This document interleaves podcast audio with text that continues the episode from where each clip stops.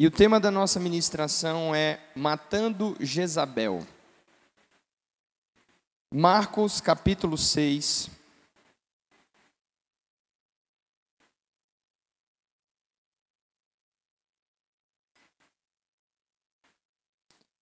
Nós vamos ler do verso 14 ao 28.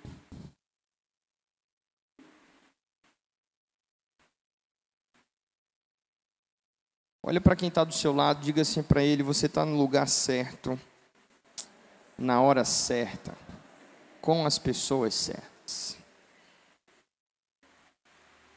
Marcos capítulo 6, a partir do verso 14, vai nos contar o desfecho da vida do profeta João e alguns personagens envolvidos aqui nessa trama. E nós chamamos esse esquema de esquema Jezabel. E a gente vai hoje estudar um pouco a vida de, de, alguns personagens e vamos usar essa história como fonte de inspiração para o que a gente vai falar. Em Marcos capítulo 6, a partir do verso 14, está escrito: Chegou aos ouvidos de Herodes que o nome de Jesus já se tornara notório. E alguns diziam: João ressuscitou dentre os mortos, e por isso nele foram operadas esses milagres, essas coisas miraculosas. Outros diziam: Não, é Elias. E ainda outros: É apenas um profeta como um dos profetas. Herodes, porém, ouvindo isso, disse: Na verdade, este é João que mandei decapitar e que ressuscitou dos mortos. Porque o mesmo Herodes, por causa de Herodias, mulher de seu irmão Filipe, por quanto Herodes se casara com ela, mandara prender a João e atá-lo no cárcere. Pois João lhe dizia: Não te é lícito possuir a mulher do teu irmão. E na verdade, Herodias o odiava muito, queria matá-lo, mas não podia. Porque Herodes tinha medo de João, sabendo que ele era um homem justo e santo. Por isso tinha insegurança e, quando ouvia, ficava perplexo, escutava-o, porém, de boa mente. E chegando um dia favorável em que Herodes, no seu aniversário, deu um banquete aos seus dignatários e os oficiais militantes e aos principais da Galiléia, entrou a filha de Herodias e dançou, agradando Herodes e aos seus convivas. Então disse o rei à jovem: Pede-me o que quiseres e eu te darei. E jurou: Se me pedires até mesmo metade do meu reino, te será concedido. Saindo ela, logo perguntou à sua mãe: Que eu posso pedir? Então ela respondeu: Peça a cabeça de João Batista. No mesmo instante, voltando apressadamente para junto do rei, disse: Olha, quero que sem demora me des nenhum prato a cabeça de João Batista. Então Herodes em si entristeceu profundamente, mas por causa do juramento e dos que estavam com ele à mesa, não lhe quis negar. Enviando logo o executor, mandou que trouxessem a cabeça de João. Ele foi e o decapitou dentro do cárcere. E trazida a cabeça de João em um prato, a entregou à jovem, e essa, por sua vez, entregou à sua mãe. E os discípulos de João Logo que souberam disto, vieram e levaram o seu corpo e o depositaram em um túmulo. Só ir até o verso 29 é suficiente para a gente entender o que, que aconteceu. Queridos, essa história ela é uma história dramática. Aqui nós temos é, o fim da vida do profeta João de forma muito dramática, de forma muito patética, por assim dizer. João havia confrontado a dinastia dos reis Herodes e, por sua vez, ele havia, é, vamos dizer assim, entrado em um conflito que realmente acabou custando a sua própria vida. A gente tem aqui dentro dessa história é, um espírito que está atuando, cujo seu objetivo é silenciar, calar, paralisar a voz profética. Esse espírito está dentro dessa história, inspirando ou motivando essa personagem por nome de Herodias.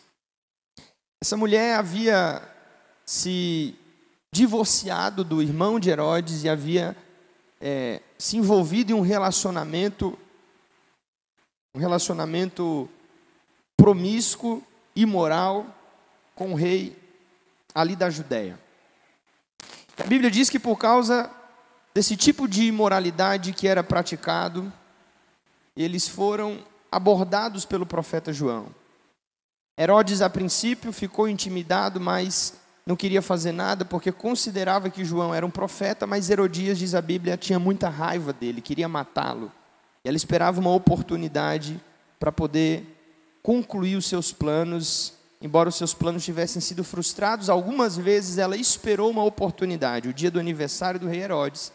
Então ela mandou que a sua filha Salomé fosse até aquele banquete, fizesse uma dança, e através dessa sensualidade, dessa exposição, Herodes ficou tocado e diante dos seus convidados ele disse: Olha, o que você me pediu eu te dou. Nesse momento, usando de todos os requintes de manipulação possíveis, Herodias diz à sua filha Salomé: Vai e pede a cabeça de, do profeta João em um prato. E a Bíblia diz que por mais que Herodes temesse a João, por causa do juramento e pela situação constrangedora em que ele estava, temendo pela sua reputação, pela aprovação dos outros, ele acabou concedendo esse capricho dessa mulher maligna que odiava os profetas de Deus.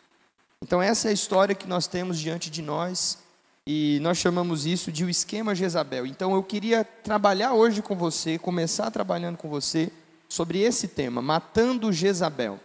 E para a gente compreender, a gente precisa voltar lá nas páginas do Velho Testamento.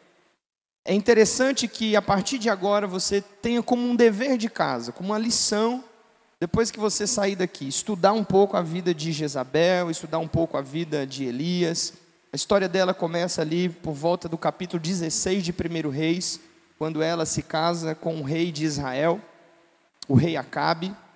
E essa mulher é uma personagem realmente que é, é falada na Bíblia Sagrada e a personalidade dela é muito interessante. A pergunta é: quem é que foi Jezabel? Jezabel foi então uma sacerdotisa de Baal. Ela se casou com o rei de Israel e propagou o paganismo como religião oficial.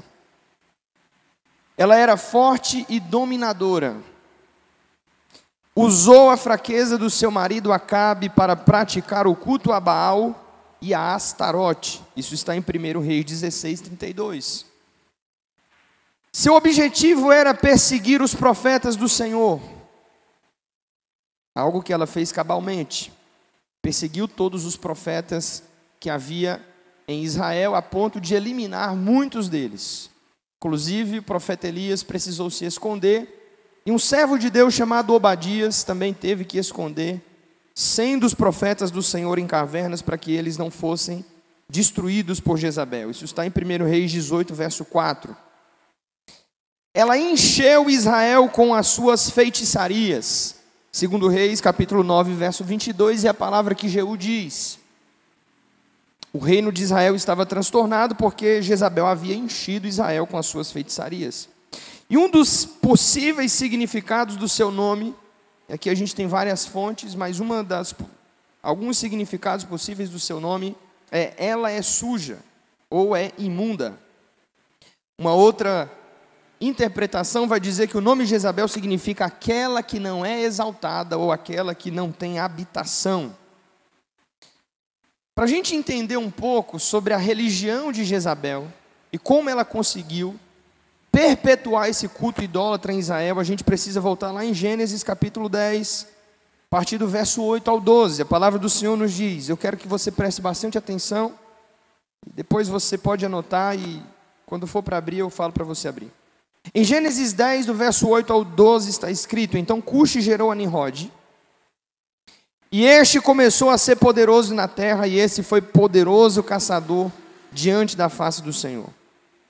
Por isso se diz, como Nimrod, poderoso caçador diante do Senhor, e o princípio do seu reino foi Babel, ou Babel, que quer dizer confusão. Ereque, Acade e Cauné na terra de Siná.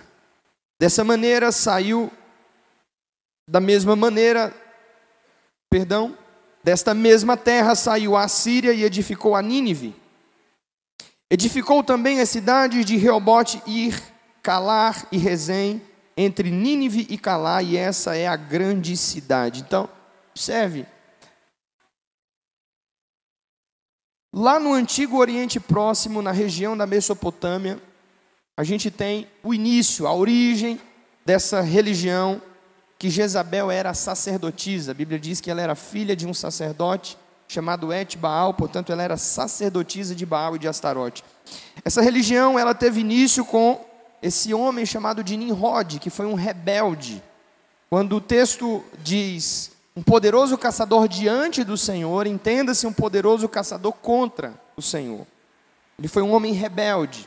Provavelmente aí é, a quinta ou a sexta geração depois do dilúvio, alguém que era completamente revoltado contra Deus e que queria edificar uma cidade, uma civilização onde Deus não tivesse espaço nem vez. Portanto, ele foi um rebelde, segundo a história extra-bíblica. Ele se casou com uma mulher chamada Semiramis, uma feiticeira.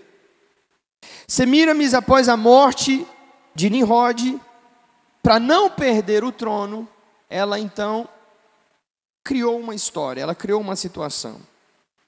Ela disse estar grávida de Nimrod e que essa criança que estava sendo gerada era, por sua vez, a reencarnação do próprio Nimrod. Essa criança nasceu e recebeu o nome de Tamuz. Tamuz, mais tarde, foi adorado como uma divindade, a, a encarnação de Nimrod. Ele recebeu esse nome de Baal, que significa dono, ou Senhor. Então, Tamuz era a deificação de Nimrod e Baal é a representação desse Deus. Baal, que era o Deus da fertilidade, o Deus menino. Portanto, para a antiga religião da Mesopotâmia, quem foi então Semiramis? Semiramis se tornou aí chamada a mãe de Deus. A mãe de Deus recebeu, por sua vez, o nome de Astarote, que significa minha senhora. No latim, meadona, em italiano, Madonna. Essa figura de mãe e filho é o pilar das falsas religiões. Isso se fortaleceu ainda mais depois das dispersões da língua. Então, como Deus dispersou aquela civilização, aquele povo que estava se reunindo, cada um foi para uma parte de um, um extremo continente, eles levaram esse tipo de idolatria e esses, esses conhecimentos para as regiões onde eles foram, por isso é tão comum nós vermos diversas religiões que têm esse mesmo pilar, a imagem da mãe e do filho. Isso fortaleceu ainda mais através das dispersões das línguas, então esta era a religião de Jezabel. O culto a Baal era marcado por orgias sexuais e atos de canibalismo, de onde surgiu, por sua vez, a, a palavra canibal. Então, a palavra canibal significa sacerdote de Baal. Canibal, sacerdote de Baal. E esse, essa palavra teve início exatamente dentro desse contexto, onde comidas eram sacrificadas aos ídolos e até mesmo crianças, fetos de crianças, restos é, de animais eram colocados em um lugar onde essas pessoas que invocavam essas divindades é, se relacionavam ali dentro desse banquete. A Bíblia fala sobre a mesa de Jezabel. Em 1 Reis 18, 19, está escrito: Agora, pois, manda reunir-se a mim todo Israel no Monte Carmelo. Palavras do profeta Elias como também os 450 profetas de Baal e os 400 profetas de Astarote, estes que comem da mesa de Jezabel. Diga comigo a mesa de Jezabel. É interessante a gente entender um pouco os detalhes da história, porque dentro desse culto pagão, idólatra, era justamente isso que acontecia, né? Havia uma mesa enorme ali, onde as pessoas que iam entregar as suas oferendas tinham relações umas com as outras e a carne que era oferecida ficava é, exposta em uma mesa onde eles faziam essa espécie de invocação satânica, maligna. Quando você vai para as páginas do Novo Testamento, em Apocalipse capítulo 2, verso 20, a Bíblia vai dizer sobre Jezabel como uma personalidade, não apenas como um, um ser, não somente como uma mulher do gênero feminino, mas uma personalidade. O Novo Testamento trata a figura de Jezabel como uma pessoa falsa, leviana, sobretudo manipuladora. O seu principal objetivo, o principal objetivo do espírito de Jezabel, já caminhando aqui para a segunda parte, para a gente compreender por que, que de fato é, nós precisamos estudar e compreender espiritualmente isso. Objetivo número um de Jezabel é levantar, ou melhor, silenciar a voz profética. Então, estabelecer um falso profético. Então, observe que as ações de Jezabel, elas são muito organizadas. Ela vai até o reino de Israel, ela persegue os profetas do Senhor, cala os profetas do Senhor e depois ela estabelece o seu próprio culto. Ela estabelece os seus próprios profetas.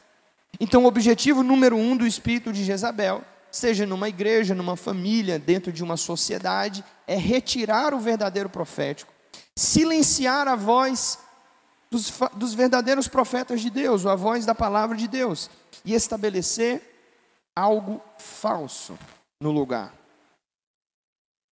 Uma dica para você compreender o que é uma falsa profecia ou falso profético é a motivação que leva o falso profeta a atuar. Geralmente a motivação é sempre vingança e ressentimento. Você já deve ter ouvido, não é aquela pessoa, talvez aquele líder, aquela mãe ou aquele pai, que liberou palavras de maldição sobre a vida sobre a vida dos seus protegidos, dos seus dos seus cuidados, né, dos seus discípulos.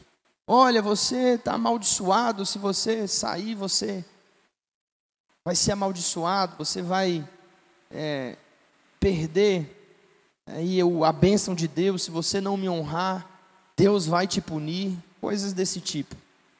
Então, geralmente, o que leva a esse tipo de falsa profecia é o que, gente? É o ressentimento, é a vingança, são as feridas. Então, uma das motivações do falso profético é estabelecido por causa desse sentimento de ressentimento, mal-estar. O segundo objetivo do espírito de Jezabel, preste bastante atenção, castrar a masculinidade de um grupo ou de uma sociedade. Em 2 Reis, capítulo 9, verso 32, quando Jezabel é vista de cima de uma janela, pelo novo general de Israel que foi ungido por Eliseu, a Bíblia diz que ela estava acompanhada de dois ou três eunucos. A figura do eunuco é a figura de um homem castrado. Isso fala sobre distorção da identidade sexual, fala também sobre perda da virilidade, homens sem virilidade, homens sem voz, homens que foram castrados na sua identidade masculina. Então, esse é o segundo objetivo do espírito de Jezabel. O espírito de Jezabel que paira sobre o Brasil e sobre as nações nos últimos anos é o responsável pela quantidade de homens e meninas, meninos e meninas que têm aderido à homossexualidade. Meninos e meninas que andam pelo caminho da homossexualidade provavelmente tiveram um encontro, um discipulado com esse espírito de Jezabel. O terceiro objetivo do espírito de Jezabel é a inversão dos papéis no casamento. De alguma forma, quer tirar a mulher do lado do homem, de onde ela foi colocada por Deus, mudando a posição da mulher, ou seja, colocando ela na frente ou atrás. Então, o espírito de Jezabel ele tem ódio do gênero feminino. Ele quer destruir o gênero feminino, tanto quanto o gênero masculino. E para isso, ele tenta trazer a inversão de papéis no casamento, no relacionamento. Então, às vezes é aquela mulher que quer estar muito à frente do seu esposo, mas o contrário também pode acontecer. Inclusive, uma das dificuldades que nós temos hoje em dia de identificar a atuação desse espírito é que, por causa da força das, ideologias, como o feminismo, e etc., nós temos dificuldade de compreender realmente como essa atuação está acontecendo, porque algumas vezes isso pode vir através de um homem extremamente machista, abusador, uma pessoa tóxica. Mas também pode aparecer na figura e, e, e que oprime a sua esposa, mas também pode aparecer de forma contrária, na figura de um homem passivo e de uma mulher extremamente ativa e dominadora que nós já vamos falar daqui a pouco. Quarto objetivo do espírito de Jezabel: desordem e confusão na liderança. Nós vemos que quando Jezabel se casou com Acabe, o reino de Israel realmente perdeu os trilhos. Ele já era um homem, a Bíblia diz, filho de Belial, mas depois que ele se casou com Jezabel, realmente ele praticou todo tipo de coisas que eram contrárias à, à vontade de Deus. Então, nós percebemos aqui na história que nós lemos que na verdade a liderança não estava nas mãos de Herodes. Embora Herodes fosse, não é, o governador da Judéia, quem controlava o reino era era sua esposa Herodias, movida por esse espírito que controla, que manipula, que dissimula, que oprime. Então, o espírito de Jezabel tem um objetivo muito específico: se infiltrar em uma família, em uma sociedade. Pasmem vocês, muitas igrejas, e destruir essa orientação de liderança, destruir o papel da liderança, que é dar visão, que é trazer direção. E número 5, o quinto objetivo, idolatria, promiscuidade e imoralidade sexual. Idolatria, promiscuidade e imoralidade sexual. Então nós estamos falando de uma personalidade. Na verdade, para que esse espírito de fato ele tenha corpo, é necessário uma estrutura, um sistema, um esquema para que ele continue operando. E para que isso aconteça, tem que existir três personagens: um homem fraco, uma mulher forte e uma voz profética. Tendo esses três elementos, existe então a possibilidade da operação e da atuação disso que nós estamos chamando aqui de o espírito de Jezabel. Então, compreender esse esquema que viabiliza a ação desse espírito é, é urgente, é necessário. O primeiro elemento o homem fraco, diga comigo, o homem fraco. Ítalo, quem é o homem fraco? O homem fraco aqui, em algumas passagens que eu citei para vocês na história que eu li, está representado por Herodes, o tetrarca. Herodes, na verdade, é um título, não é o nome dele. Herodes era a função dele, o seu título. O homem fraco na história de 1 Reis é o rei Acabe. Pode ser o Nimrod da Babilônia. Ou pode ser até mesmo o pastor da igreja em Tiatira. Olha o que Jesus disse para ele em Apocalipse, capítulo 2, verso 20. Palavra de Jesus ao pastor daquela igreja em Éfeso. Ele disse: Mas tem algumas coisas contra ti. Dois pontos. O tolerares que Jezabel, mulher que se diz profetiza, ensine e engane meus servos para que forniquem e comam dos sacrifícios da idolatria. O homem fraco pode ser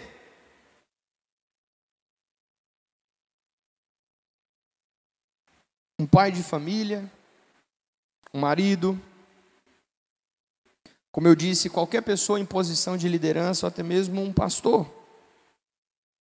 Qualquer pessoa que ocupe uma posição de autoridade e que é manipulado ou parasitado, ou até mesmo controlado por essa personalidade. Então é interessante porque nós estamos vivendo a geração que é a geração Peter Pan.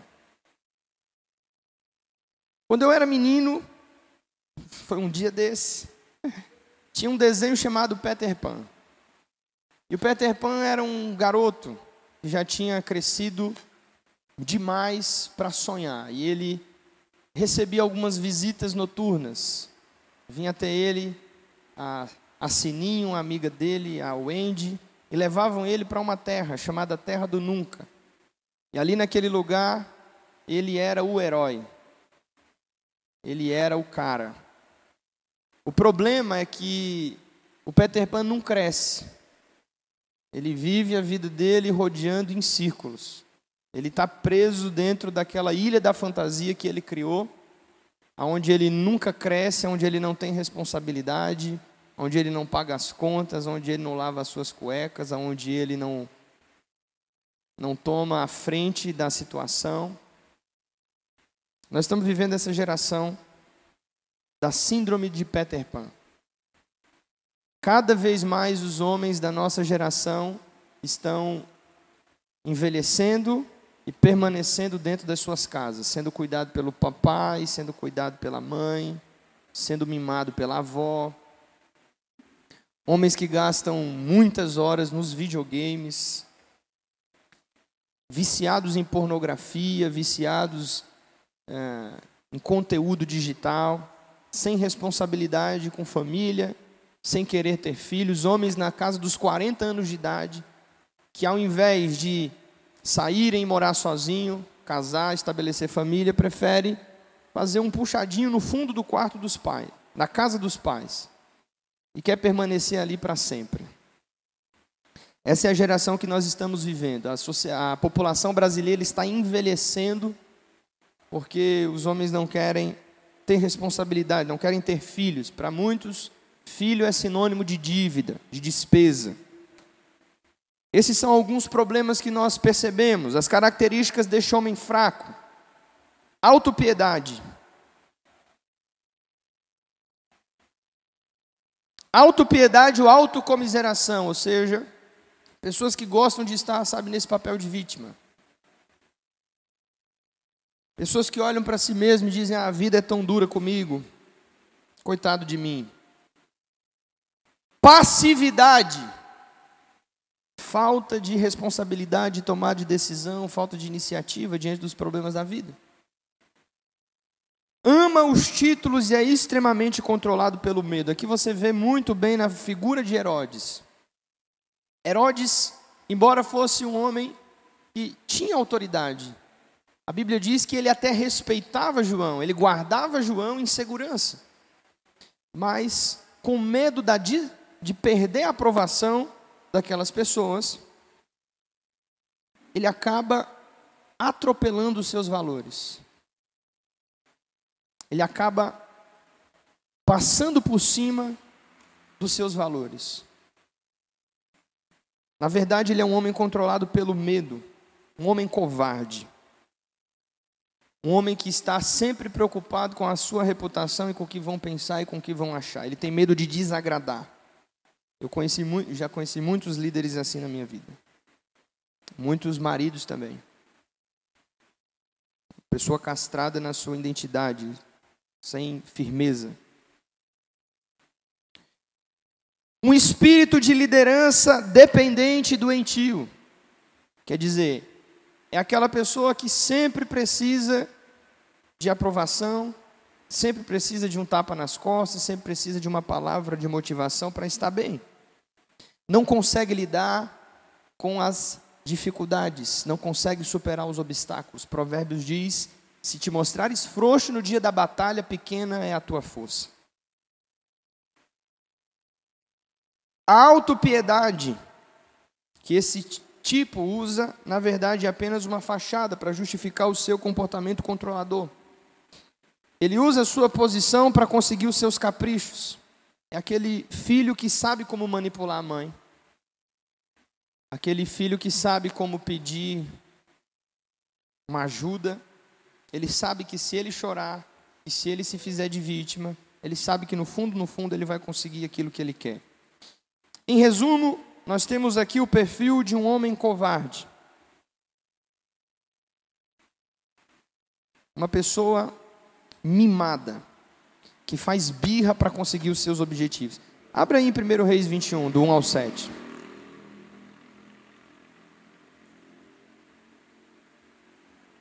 Primeiro Reis 21, do 1 ao 7. Vamos analisar esse perfil de Acabe.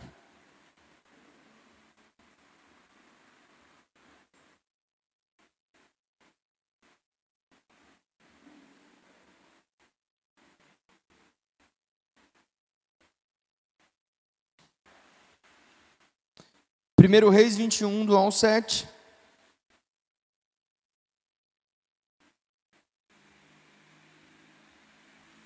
Está escrito: sucedeu depois disso o seguinte: Nabote, o jezreelita, possuía uma vinha ao lado do palácio de Acabe, rei de Samaria, que tinha em Jezreel.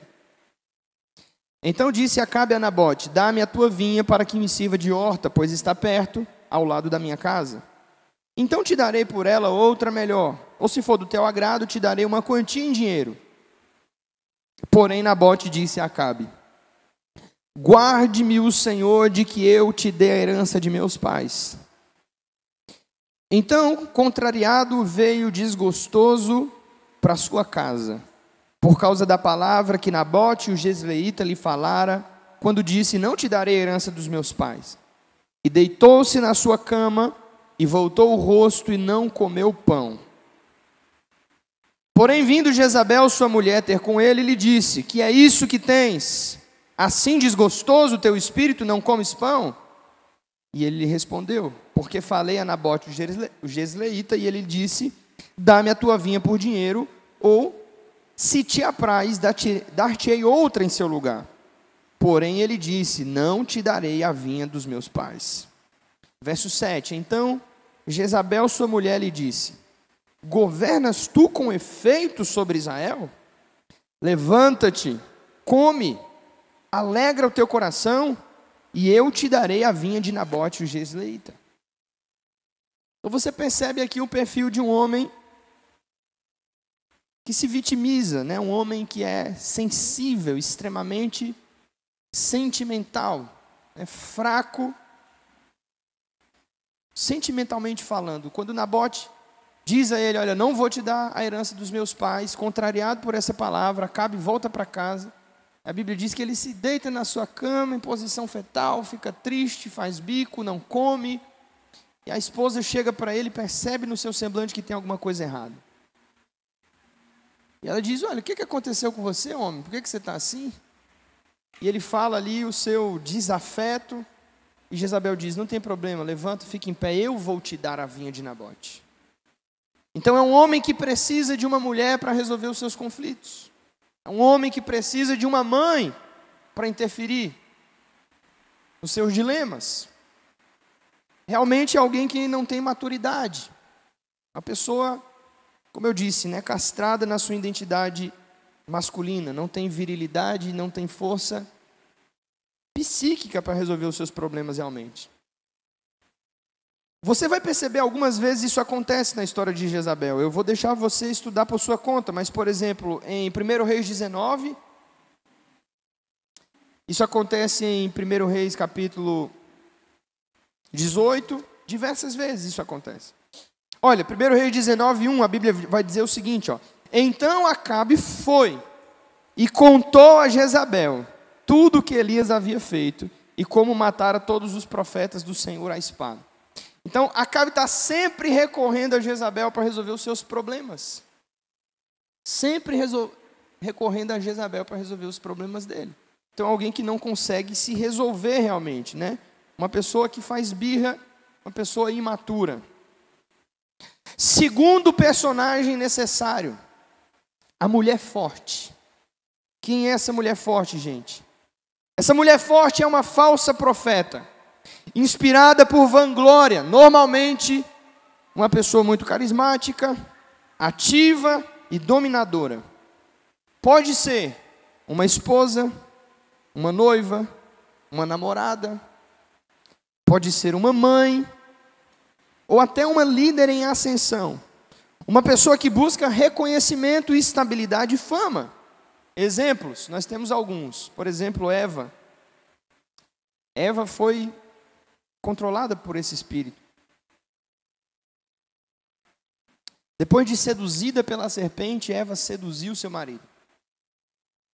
Semiramis, que eu citei na história extra bíblica, a mãe de Deus, ela criou uma situação, criou uma história para perpetuar o seu reinado. Então ela tem ali aquela figura, né? Semiramis é, é aquela figura dentro das religiões.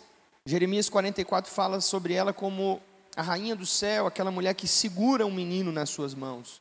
E isso tem em diversas religiões diferentes, só muda o nome, mas o modus operandi é o mesmo. Então, fala sobre uma mulher que controla um menino, né? Um, aquele menino é um homem que não cresce emocional, espiritual, que não cresce no sentido de maturidade. A própria Jezabel, a Herodias, que nós lemos da história, que manipulou Herodes para conseguir a cabeça do profeta João, e também aquela falsa profetisa na igreja de Tiatira.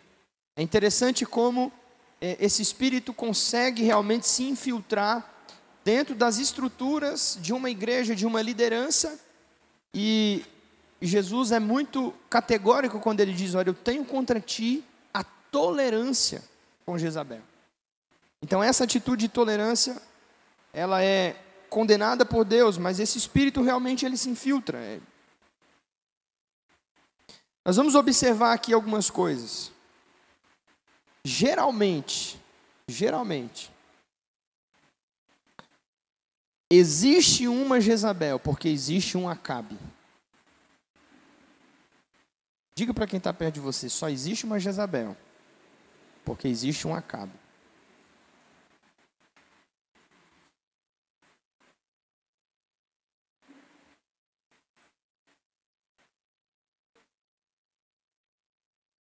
Uma mulher ativa, forte, dominadora que manipula, só consegue realmente permanecer fazendo isso, porque não há um posicionamento duro, um posicionamento firme em relação à sua movimentação. Por isso Jesus disse: Eu tenho contra ti o tolerares.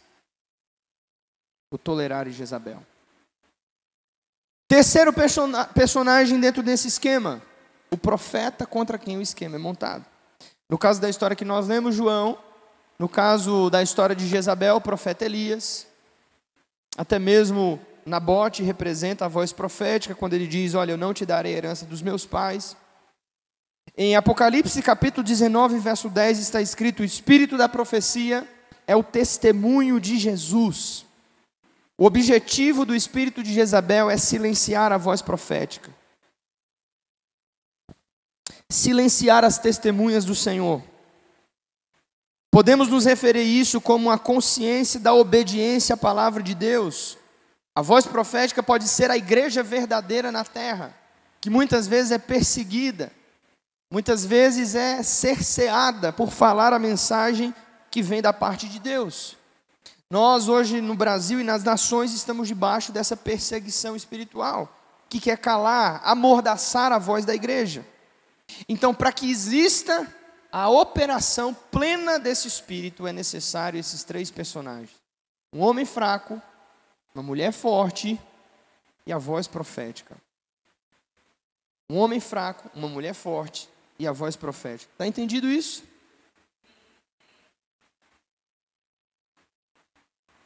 As armas que são usadas pelo espírito de Jezabel, ou a arma mais usada, chama-se manipulação.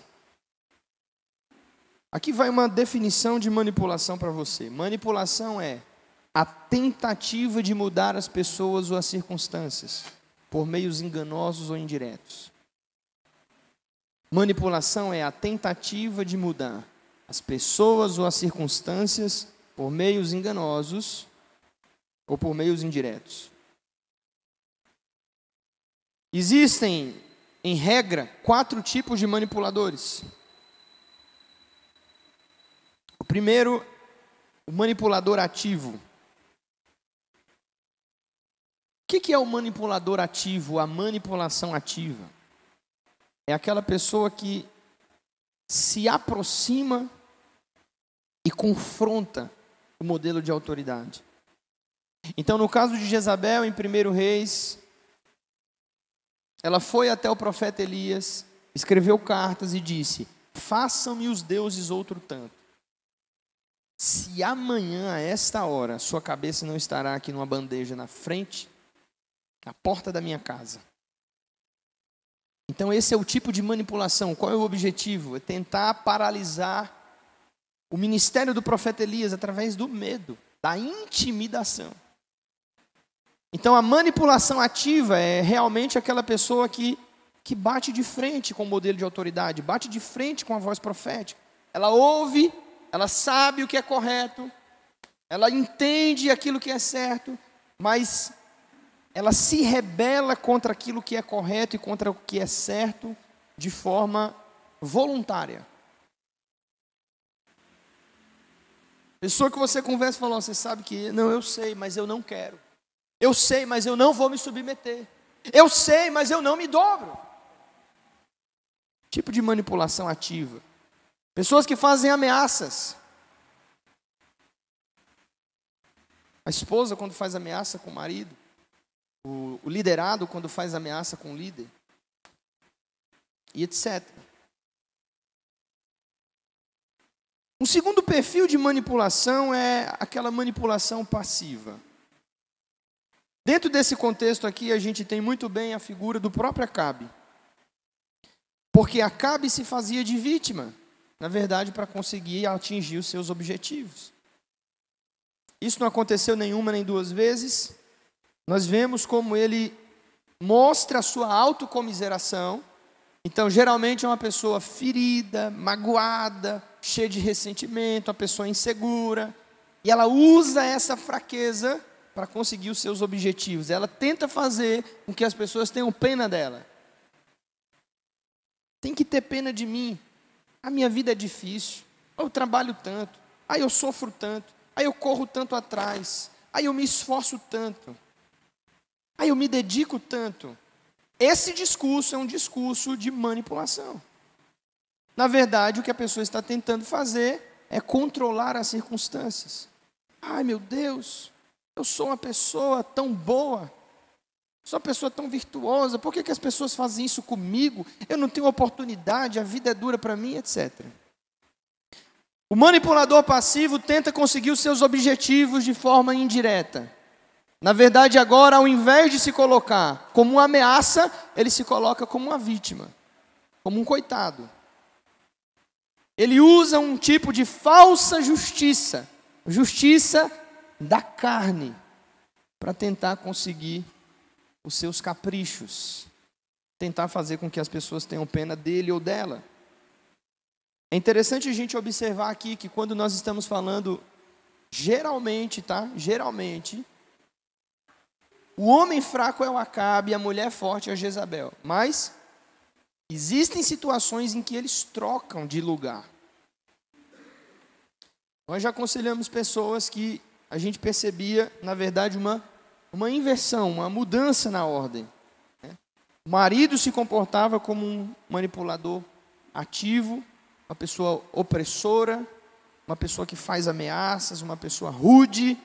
E a mulher se comportava como uma cabe, uma pessoa passiva que diz assim: Eu não vou, eu não vou contrariar ele, eu vou fazer o que ele quer, eu vou ceder aos seus caprichos.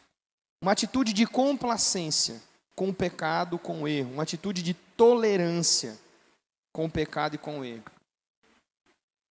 Conheci um casal que a esposa dizia: Eu não vou para a igreja. E ele aceitava. Falou para mim, pastor, disse: Não vai para a igreja. Eu falei: daí? Ela morreu por você? Ela quem te salvou? Ah, pastor, você vai para o inferno por causa dela? Queridos, nós não podemos ter uma atitude de tolerância com o pecado. Terceiro perfil de manipulador, manipulador competitivo. O manipulador competitivo é aquele que tenta competir com o modelo de autoridade. Ele tenta fazer melhor, ele tenta provar o seu valor. Ele tenta fazer com que as pessoas mudem o foco da visão, da liderança para ele. Então, dentro da família, a mulher que tenta ser o cabeça e tenta trazer toda a atenção para ela. Dentro da igreja, aquele liderado que tenta trazer o foco para ele e não para Jesus, que é o cabeça da igreja. Dentro de uma empresa, pode ser aquela pessoa que sempre está competindo com o gerente, com o dono, sempre tentando fazer algo melhor ou maior, de alguma maneira tentando puxar o tapete. Tem uma história muito interessante em 2 Samuel 15, eu quero que você abra a partir do verso 2. A gente tem um manipulador assim, o nome dele é Absalão, filho do rei Davi. E na verdade ele queria passar a perna no próprio pai. E ele sabia que ele não ia conseguir bater de frente com Davi, afinal, Davi era um homem sisudo de palavras, era um homem não é? Correto, era um homem sério. Só que Davi já estava enfraquecido por causa do escândalo que ele havia passado alguns anos atrás por causa do adultério. A reputação de Davi já não estava mais 100%. Ele já havia liderado o povo de Israel muitos anos. E a imagem de Davi já estava uma imagem cansada. As pessoas lembravam das suas histórias, dos seus feitos, mas muitos já não honravam mais Davi no seu coração. E Absalão, ele usa justamente essa fraqueza na imagem de Davi, esse desgaste na imagem de Davi, para concorrer com o próprio pai, para concorrer com o rei de Israel. Em 2 Samuel 15, do 2 ao 6, nos diz assim a palavra do Senhor.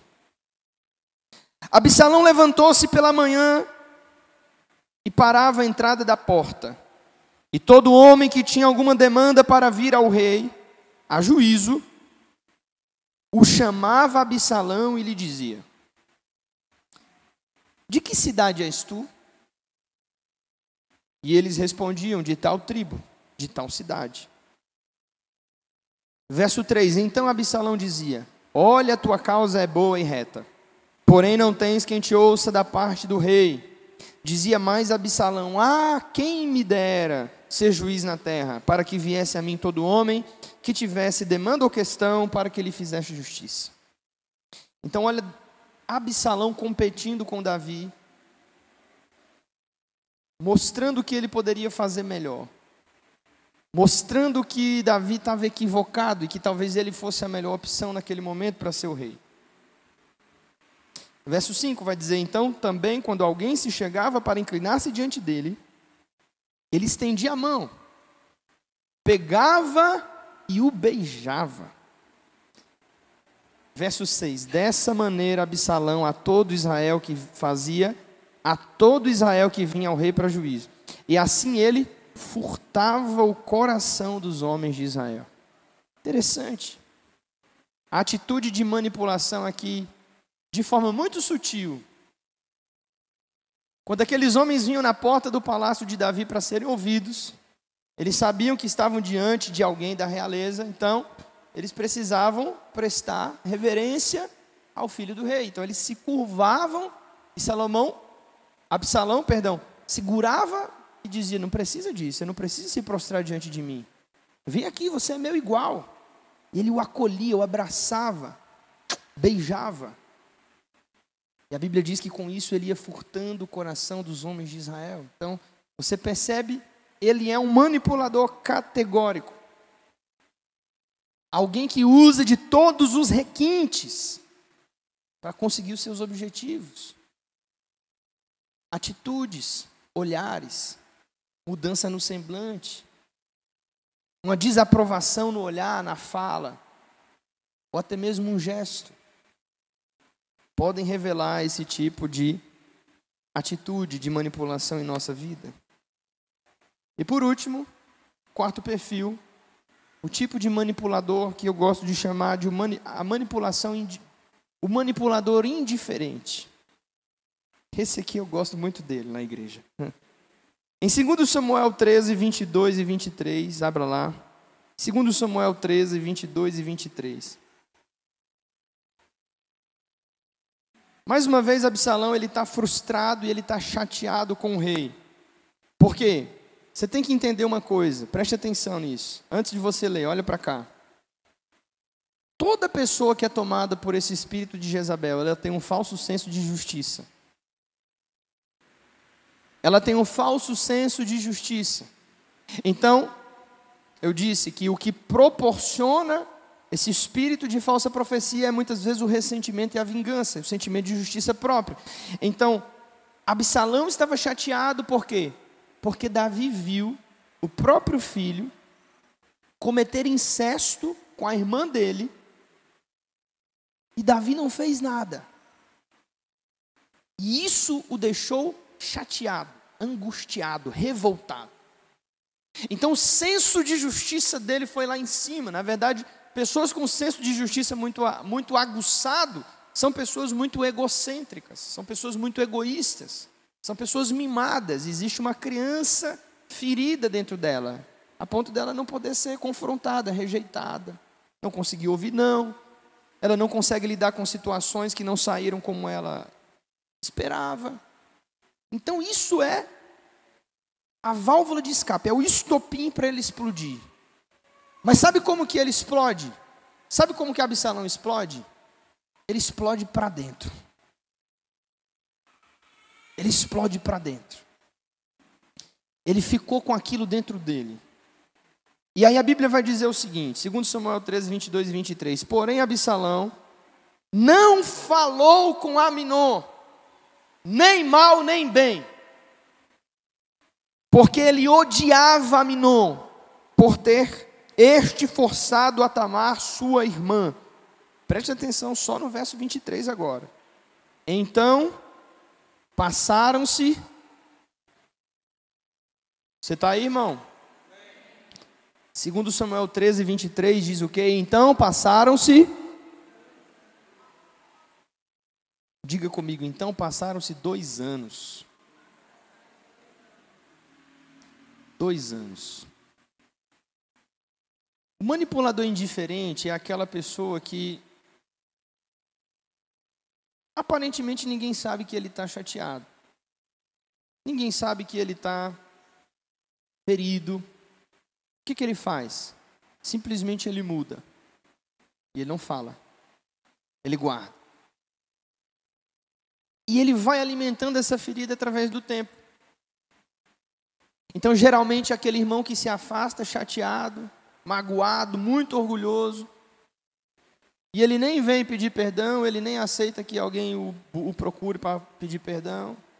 E, na verdade, esse afastamento dele, na verdade, ele está mandando uma mensagem indiretamente, ele está mandando uma mensagem. Qual é a mensagem que ele está mandando? Vocês precisam atender os meus caprichos, os meus desejos. Eu estou certo, vocês estão errados. Então, esse tipo de manipulação indiferente, às vezes, é aquela esposa que não fala nada, ou o marido que não fala nada. E você sabe que a situação está ruim, mas ninguém conversa sobre o assunto. E o tempo vai passando. E eles ficam medindo forças um com o outro para ver quem vai ceder primeiro, tá entendendo? E a ferida vai aumentando, aumentando, aumentando. E na verdade, no meio desse silêncio, existe um jogo que está acontecendo. O jogo é quem é o mais forte, quem é o mais capaz, quem é o mais correto, quem manda na relação. Porque quem manda não vai pedir perdão. Mas o subordinado vai ter que se, se sujeitar e procurar primeiro. Então é uma disputa, é um jogo, é um jogo terrível, é, um, é uma queda de braço. Deixa eu dizer uma coisa para você. Não precisa necessariamente respeitar esses quatro perfis. Eu já conheci esses quatro perfis em uma só pessoa.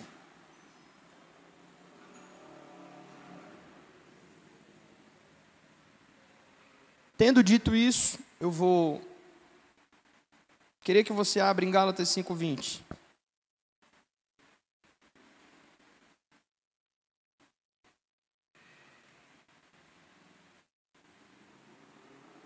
Gálatas capítulo 5, verso 20.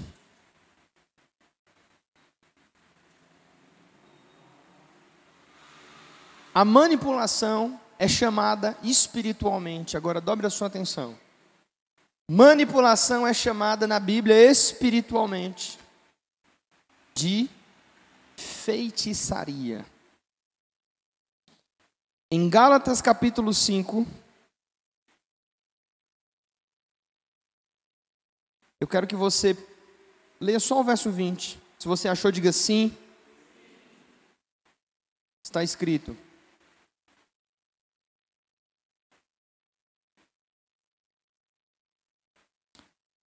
Seria interessante a gente ler a partir do 19, né? Ora, as obras da carne são conhecidas, e são elas: prostituição, impureza, lascívia, verso 20, se você tiver com a caneta, com marca-texto, com lápis, sublinhe, anote, faça um círculo, qualquer coisa. Verso 20 diz: idolatria e, vírgula, feitiçaria. Pastor, o que é manipulação? Espiritualmente falando, a manipulação é essa coisa chamada de feitiçaria. Por quê? Porque o princípio ativo da manipulação é o mesmo da feitiçaria. Tentar controlar pessoas ou circunstâncias por meios enganosos ou indiretos. É o mesmo princípio. Em 1 Samuel 15, 22 a 23, Deus tem mandado eu meditar nesse texto já tem alguns meses. É exatamente isso que o Senhor diz para Saul. Você pode abrir lá, em 1 Samuel 15, 22 e 23, ele diz assim: Porém Samuel disse: Tem porventura o Senhor tanto prazer em holocaustos e em sacrifícios, quanto em que se obedeça a sua palavra? Eis que o obedecer é melhor do que o sacrificar, e o atender é melhor do que a gordura de carneiros. Verso 23. Porque a rebelião é como um pecado de feitiçaria, e a obstinação é como idolatria e culto a ídolos do lar. Rebeldia é como feitiçaria, obstinação. Sabe, gente, o que é obstinação? Às vezes você vê uma palavra tão bonita, você acha que é até uma coisa boa, né? Obstinação é teimosia. Não confunda teimosia com perseverança. São coisas diferentes. Obstinação é alguém teimoso. É alguém que tem um coração duro. E uma pessoa que manipula diante de Deus, ela está cometendo o mesmo pecado de um feiticeiro.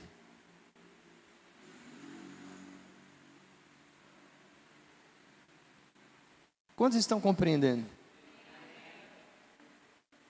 Se você quer saber como confrontar, desmascarar, destruir esse espírito de Jezabel, você tem que vir domingo que vem.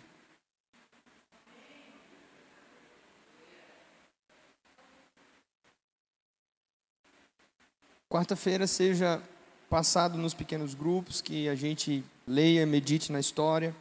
Faça isso, irmão, em espírito de oração. Faça isso em espírito de oração. Tire o seu tempo devocional, medite, peça o Espírito Santo para te mostrar, estude a história desses personagens que eu citei. E peça para Deus te dar luz sobre isso. Você vai ser grandemente abençoado. Eu vou deixar aqui uma última reflexão para você. Usar da manipulação me torna um feiticeiro. Primeira pergunta: quando eu tenho me comportado como um Acabe ou como uma Jezabel? Segunda pergunta: quais das minhas atitudes apontam a atuação deste espírito em minha vida? E terceira pergunta: em que situações eu tenho me rebelado contra a voz profética de Deus em minha vida? Entenderam? Quer que repita? Hã? Usar da manipulação me torna um feiticeiro.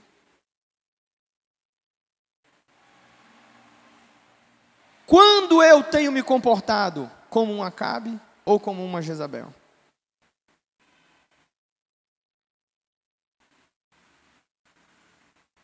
Quais das minhas atitudes apontam para a atuação deste Espírito em minha vida?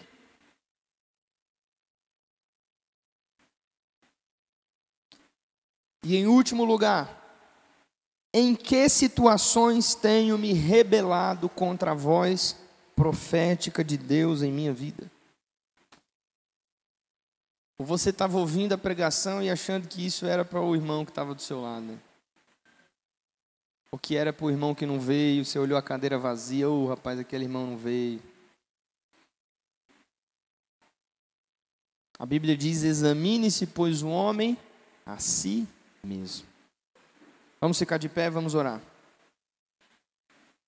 Bendito é o teu nome, Senhor, nosso Deus e Pai. Nós queremos, Pai, essa manhã